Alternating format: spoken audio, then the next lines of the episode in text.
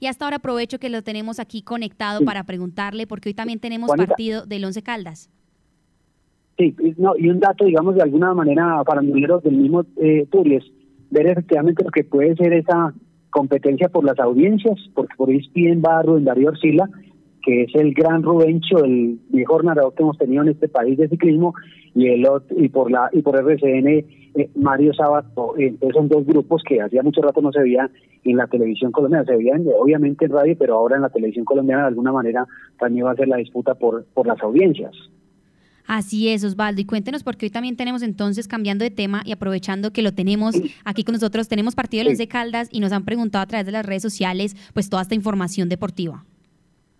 Exactamente, mire, Once Caldas, como arrancó el torneo, pues si, si bien es cierto que está empezando un día sí y un día no, le ganó a Chico con algunas dificultades, fue y perdió con Águilas y después le empató eh, jugando muy bien, hay que decirlo así, frente al Atlético Nacional, a un Atlético Nacional deslucido. Pero bueno, eh, Once Caldas recibe hoy a, a, la Equidad, recibe a, a Nacional, empató, recibe a la Equidad, recibe a la Equidad eh, en a un equipo que era en otra época difícil, pero que hace siete años no gana el Manizales. No sé si Fernando Calle, que es de Caracol Medellín, Fernando, ¿usted nos puede dar un concepto de lo que es Atlético Nacional? Perdón, sí, ya ya día de preguntar Atlético Nacional cuando el que estaba en la equidad.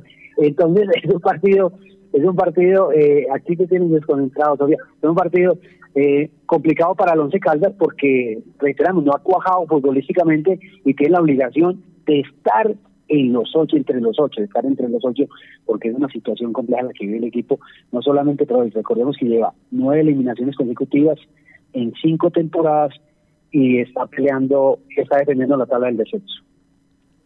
Así es, Osvaldo. Muchísimas gracias por toda esta información. Ya estaremos ampliando con nuestros oyentes, también con las voces de Juan Diego Hoyos, el ciclista, y por supuesto con el médico Carlos Alberto Osorio. Osvaldo, muchas gracias. Estamos atentos a todo lo que usted nos suba en las actualizaciones de lapatria.com. Mañana estaremos hablando también entonces del Tour Colombia al mediodía y por supuesto atentos a lo que nos envíe a través de nuestras redes sociales. Gracias por traer a esta hora toda la información deportiva en La Patria Radio.